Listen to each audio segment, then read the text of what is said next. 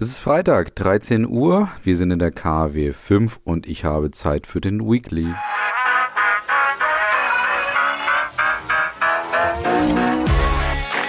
Brand Trust Talks Weekly, der inspirierendste Wochenrückblick aus Markenperspektive. So, liebe Hörerinnen und Hörer, willkommen zurück zu Brand Trust Talks Weekly. Ihr seid zurück bei eurem Lieblingswochenrückblick aus Marketing und Markenperspektive und ich habe natürlich eine schöne Folge für euch vorbereitet. Es ist viel passiert. Es gab ja natürlich schon so eine gewisse Richtung, ähm, was so alles diskutiert wurde diese Woche. Es ist natürlich alles im Zeichen dessen, was gerade so gesellschaftlich bei uns passiert und zwar in alle Richtungen, muss man dazu sagen. Von daher wird es, glaube ich, eine sehr starke, naja, vielleicht haltungsorientierte Folge. Ich habe unterschiedliche Kategorien dabei. Die Fundstück-Kategorie kann ich direkt mal sagen, die ist irgendwie heute nicht dabei. Dafür habe ich endlich mal wieder einen Gewinner. Und ich würde sagen, wir starten jetzt. Los geht's. Und wir starten ja immer noch in Anführungsstrichen das neue Jahr. Ich glaube, wir sind ja erst in der zweiten und dritten Folge in diesem Jahr mit einer neuen Kategorie, die ich mal selber einspreche. Die gute Nachricht der Woche. Und die gute Nachricht der Woche, das ist so ein Thema, das möchte ich eigentlich dieses Jahr öfter mal hier bringen, ne? für ein bisschen positive Vibes praktisch auch sorgen, ein paar positive Nachrichten auch verbreiten. Und das können wir natürlich mit dem Markenthema sehr gut. Und zwar wenn es Marken gibt wie die Deutsche Telekom, die sich ja sehr stark macht gegen das Thema Hass im Netz. Und zwar schon seit einigen Jahren und das schon in einigen Runden und Kampagnenflights und so weiter. Und jetzt kommt das nächste Thema, wo sie sich wieder versuchen, gegen Hate Speech im Netz eben zu engagieren. Das machen sie mit der neuen Kampagne, die heißt Licht an gegen Hass im Netz. Und das kann man sich folgendermaßen vorstellen. Das ist eigentlich ein sehr düsterer Film, wo man an unterschiedlichen Hausfassaden wirklich harte Beleidigungen sieht, die man tatsächlich aber wahrscheinlich das ein oder andere Mal in einem Kommentarfeld auch lesen kann. Wir beobachten also diese Protagonisten aus unterschiedlichsten Gefilden und Milieus dabei, wie sie eben damit versuchen klarzukommen. Und irgendwann beginnen dann die unterschiedlichen Protagonisten so Stück für Stück dann einfach das Licht anzumachen. Was passiert? dass ja diese, diese, diese Projektion an die Hauswand verblasst natürlich und wird dann immer weniger sichtbar. Und das ist ein bisschen das Zeichen, dass man anscheinend gemeinsam hier antreten soll gegen den, den Hass im Netz und die Telekom würde das Ganze auch dann unterstützen. Viel mehr ist zu dem Thema erstmal nicht zu sagen. Was aber mir grundsätzlich gut gefällt, ist erstens, dass die Deutsche Telekom jetzt ein internationales Führungskräftetreffen gerade organisiert, ich glaube sogar in Deutschland, wo knapp 800 Führungskräfte der Deutschen Telekom zusammenkommen. Es geht eigentlich am Ende darum, dass sie die Strategie für das Jahr und wahrscheinlich für die Jahre danach eben auch diskutieren wollen. Aber ein Highlight ist eben genau dieser Launch dieser neuen Kampagne, die eben allen Führungskräften vorgestellt wird. Und das unterstreicht nochmal, welche Bedeutung das ganze Thema bei der Deutschen Telekom hat. Und jetzt mögen hier die ein oder anderen aufmerksamen Kritiker und Zuhörerinnen und Zuhörer vielleicht sagen, naja, aber was ist denn da der Unterschied zu Penny? Da habe ich mir auch Gedanken zugemacht und habe drei Gründe gefunden, warum ich bei der Deutschen Telekom Ja sage und bei Penny eher Nein sage zu dem Thema. Und zwar erster Punkt, ja, das ist auch ähnlich wie bei Penny. Die Deutsche Telekom hat zu dem Thema eine etwas lange Historie. Das heißt, sie haben jetzt schon die letzten Jahre immer mal wieder etwas gemacht, ja auch mit Hilfe von Bayern München und den Fußballstars, die das auch sehr emotional und passend damals auch umgesetzt haben, wo sie selber auch als Fußballer ja das Thema Hate Speech auch erleben. Und das ist etwas, was natürlich dann stützt, dass es jetzt nicht einfach nur eine Haltungsaktion ist, die jetzt mal kurz gemacht wird, auch vor dem Hintergrund dessen, was wir gerade erleben, sondern dass es schon wirklich zu welchen Markenkern, beziehungsweise, ja, ich würde mal sagen, zu dem Engagement bei der Deutschen Telekom dazugehört und zu ihrer Identität auch dazugehört. Der zweite Punkt auch im Vergleich zu Penny einfach oder vielleicht auch zu anderen billigen Haltungsaktionen insgesamt ist, dass sie es auf etwas beziehen, wie ich finde, was in ihrem Wirkungsbereich liegt. Das Thema Hass im Netz bei einer ja inzwischen wahrscheinlich sehr großen Digitalmarke, die ja nicht nur für Mobilfunk zuständig ist, das ist etwas, wo ich sage, da ist vielleicht das in ihrem Wirkungsbereich, da können sie etwas bewegen. Einerseits durch ihre Macht, durch ihre Stärke, durch ihre Größe, aber wahrscheinlich auch durch die, sag ich mal, technologischen Fähigkeiten. Und das haben sie ja im letzten Jahr auch gezeigt, wo es dann auch um das Thema KI und Deepfakes und so weiter ging dass auch dort die Deutsche Telekom eben versucht, sich einzusetzen für die Gesellschaft. Und das passt immer besser auch zu ihr, aber auch vor dem Hintergrund, dass sie es eben gut schaffen, das mit ihrem Wirkungsbereich auch zu verbinden.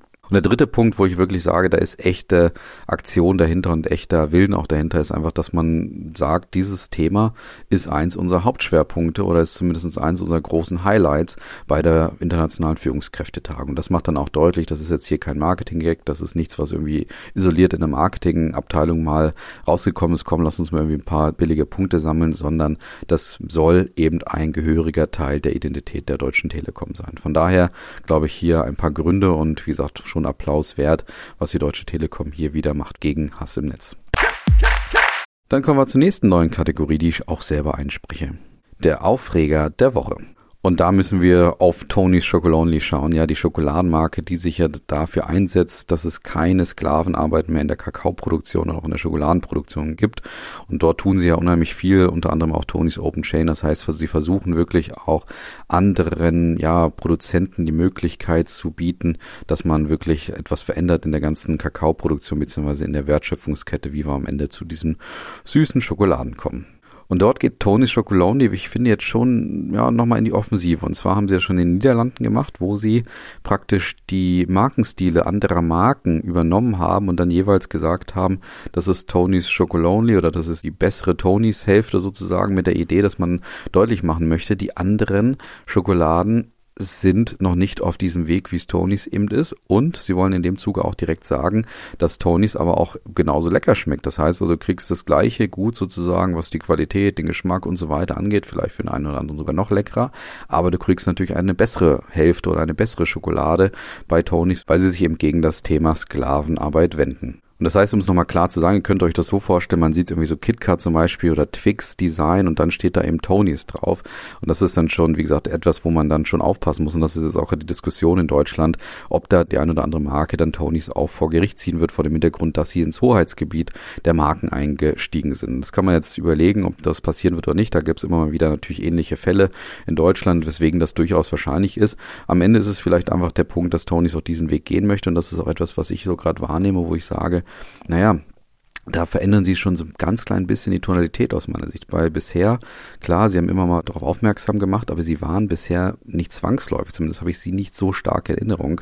Mag mich aber auch täuschen, dass sie nicht zwangsläufig immer so rebellisch den anderen gegenüber waren. Da gab es andere Marken, wie zum Beispiel Nukao, die da immer sehr viel deutlicher so gegen die konventionellen so ein bisschen gespielt haben. Das war bei Tonys bisher eigentlich immer eher ein sehr ja ein Stil, wo man wirklich aufrufen wollte, wo man versucht hat, so ein bisschen ja durch Freundschaft, durch Partnerschaft, durch durch eigentlich so eine positive Bestärkung versucht hat, die anderen vielleicht auch davon zu überzeugen. Und jetzt geht man so ein bisschen mehr in die Offensive. Was da der Hintergrund ist, schwer zu sagen. Vielleicht liegt es daran, dass Jokolade auch in die Offensive geht und auch Aldi in die Offensive geht und so weiter, dass man jetzt versucht, so ein bisschen seinen Platz auch deutlich zu machen.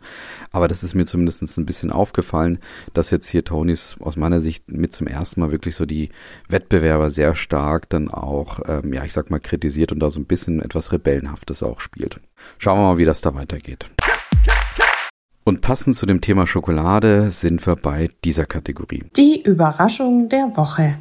Ja, warum das passend ist, liegt eigentlich an der Marke, die wir hier zu Gast haben. Und zwar geht's um Nestlé. Und da ist, glaube ich, allen bekannt, dass die ein definitiv ganz, ganz schwieriges Image haben, unter anderem auch in Deutschland bzw. Europa. Und unter anderem genau aufgrund dessen, gerade dass sie bei so Süßwarenprodukten zum Beispiel vielleicht genau die sind, die eben nicht so stark etwas dafür tun, dass es den Leuten, die dafür arbeiten und so weiter, besonders gut geht, sondern dass es da immer wieder Kritik gibt aus unterschiedlichen Richtungen, das dazu geführt hat, dass Nestlé inzwischen, wie gesagt, ein sehr, sehr schwieriges Image hat. Und jetzt hat man bei Nestlé Nestlé gesagt, es reicht uns, wir wollen da jetzt mal wirklich dagegen vorgehen, beziehungsweise nicht vorgehen, das klingt so, als ob sie da die Leute vor Gericht ziehen. Wir wollen etwas tun, damit es besser wird. Wir wollen auch etwas tun, damit sich unser Image vielleicht auch verändert. Und dazu hat man jetzt wirklich richtig investiert.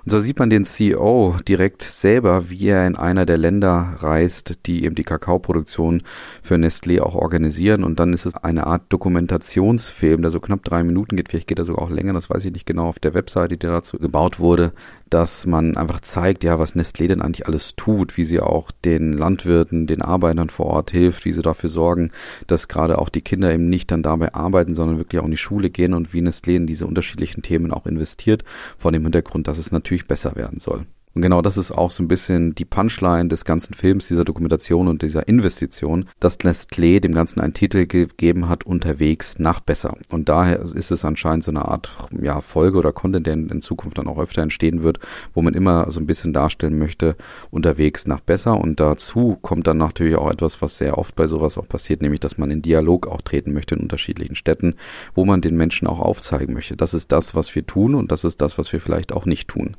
Erstmal muss man sagen, ist ein, ja, ein schön gemachter Film, sehr irgendwie glaubwürdig, auf eine Art auch authentisch. Ist dieser Dokumentationsfilm, aber es ist eigentlich sehr schön, dass sich das anzugucken.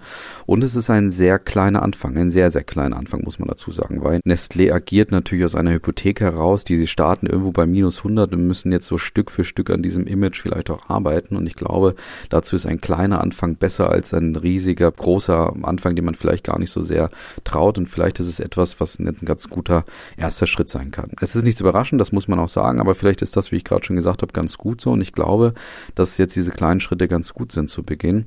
Ich glaube aber auch, dass es sukzessive größer werden muss. Und ich glaube, auch dazu braucht es ganz wichtig bei Nestlé, dass es Kontinuität braucht. Ich glaube, es braucht irgendeinen, der wirklich für dieses Thema ganz, ganz groß einsteht und der auch deutlich macht, das soll ein gehöriger Teil von Nestlé in der Zukunft auch werden, dass sie sich eben nicht immer wieder nach wirtschaftlichen Interessen sofort drehen, wie es zum Beispiel Unilever ja unlängst passiert ist, sondern dass man jetzt sagt, okay, wir wollen das zu einem echten Teil unserer Identität machen, so wie es bei der Telekom zum Beispiel zum Thema Hate Speech gemacht wurde. Also bin gespannt, ob Nestlé da etwas nachhaltig Nachhaltiges auch bewegen kann an ihrer eigenen Marke. Dann kommen wir zu dieser Kategorie. Die Zahlen der Woche. Und da haben wir eigentlich nur ein paar Zahlen, die vielleicht ganz interessant sind, und zwar erhoben von der Social Media Agentur und Analyseplattform Meltwater, die herausgefunden hat, dass wir beim Thema aktiven Social Media Nutzerinnen und Nutzer im vergangenen Jahr zum ersten Mal die 5 Milliarden User Grenze überschritten haben. Und zwar waren es 5,04 Milliarden im letzten Jahr. Das ist eine gehörige Zahl. Und es gab nochmal, ja, einen Zuwachs natürlich, weswegen wir jetzt auch diese Schwelle überschritten haben. Interessant ist, dass die Nutzungsdauer ein ganz klein bisschen zurückgegangen ist. Woran das liegen mag, gibt es vielleicht auch unterschiedliche Gründe und Thesen. Kann jetzt da keine Argumentation für finden. Und auch spannend ist vielleicht, was die beliebteste Plattform ist. Und zwar ist das Instagram mit 16,5 Prozent, die ja von den 16- bis 64-Jährigen als Lieblingsform bezeichnet wurde. Und damit hat man übrigens die Meta-Kollegin aus dem Konzern, nämlich WhatsApp, abgelöst, die auf Platz 2 abgerutscht ist. Danach kommen übrigens Facebook und WeChat und TikTok ist schon deutlich abgeschlagen nur knapp 7 Prozent. Prozent. Mal gucken, wie sich da auch das weiterentwickelt. Und dann kommen wir noch zu einem einzigen Thema der Woche. Marketing-Themen der Woche. Und da sind wir bei Kaufland und ihrer neuen Kampagneninvestition. Ja, es geht viel um Kampagnen diese Woche hier in unterschiedlichsten Bereichen und Kaufland geht jetzt auch so richtig in die Vollen. Die Medien haben da so ein bisschen geschrieben dazu, naja, Kaufland hat ein bisschen länger gebraucht, so seine Jahresauftaktkampagne, was ja im Supermarktbereich oftmals der Fall ist, dass man damit so aufwartet, dass sie einen Ticken länger gebraucht haben als die anderen Konkurrenten. Allerdings kommen sie jetzt so richtig mit Karacho, muss man sagen. Und zwar haben sie niemand Geringeres als fünf dicke, mehr oder weniger dicke Stars hier, also dick nicht im Sinne von körperlich, sondern halt, ja, Schwergewichte. Das wird jetzt nicht besser, aber wirklich welche, die vielleicht die einen oder anderen auch kennen.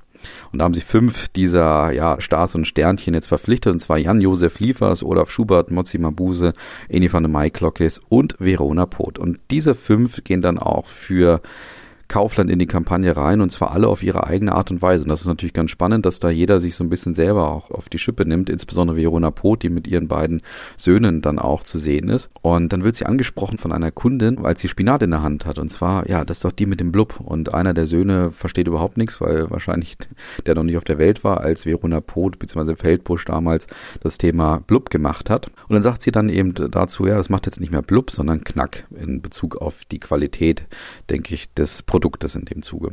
Ja, und diese dicke Kampagne mit den unterschiedlichen Schwergewichten ist dann noch verbunden mit einem neuen Claim. Und zwar heißt der, hier bin ich richtig.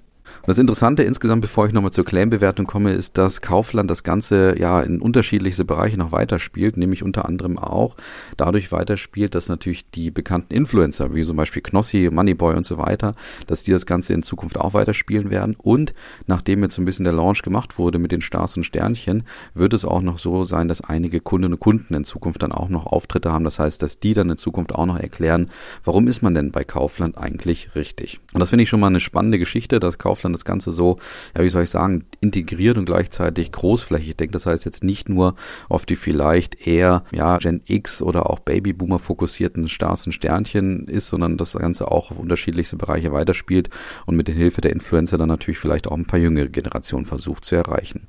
Weiterhin finde ich auch spannend, dass man ja diesen Claim natürlich entwickelt hat, wobei ich sage, dass dieser Claim weniger ein Versprechen ist als einfach eine Aussage. Und das finde ich immer ein bisschen schade, wenn man sich nicht traut, so ein richtiges Commitment beim Claim abzugeben weil bei hier bin ich richtig, das ist etwas, etwas, was dann, ja, das, das muss man erstmal übersetzen, das muss natürlich auch der Kunde dann spüren, das kann man gut übersetzen wahrscheinlich, aber wie gesagt, ich mag es, glaube ich, irgendwie lieber, wenn man so richtig verspricht, was man eigentlich dafür auch tun kann konkret oder was man auch tut als Marke, um diesen Claim auch umzusetzen. Interessant ist bei dem Thema hier bin ich richtig, dass man so übertragen hat insgesamt auf die große Auswahl bei Kaufland, dass man eben bis zu 30.000 Produkte hat und da fand ich jetzt gerade interessant die Diskussion, die wir diese Woche hatten und zwar ist es so, dass Kaufland Dr. Oetker gerade boykottiert, unter anderem natürlich aufgrund der Preisverhandlungen, die man dort hat und das kriegt dann einen interessanten ja, Spin, wenn man so will, wenn man auf der einen Seite sagt 30.000 Produkte, hier bin ich richtig, hier kriegst du eigentlich die komplette Auswahl. Es gibt auch einige Spots von Jan-Josef Liefer zum Beispiel, der das versucht zu vermitteln.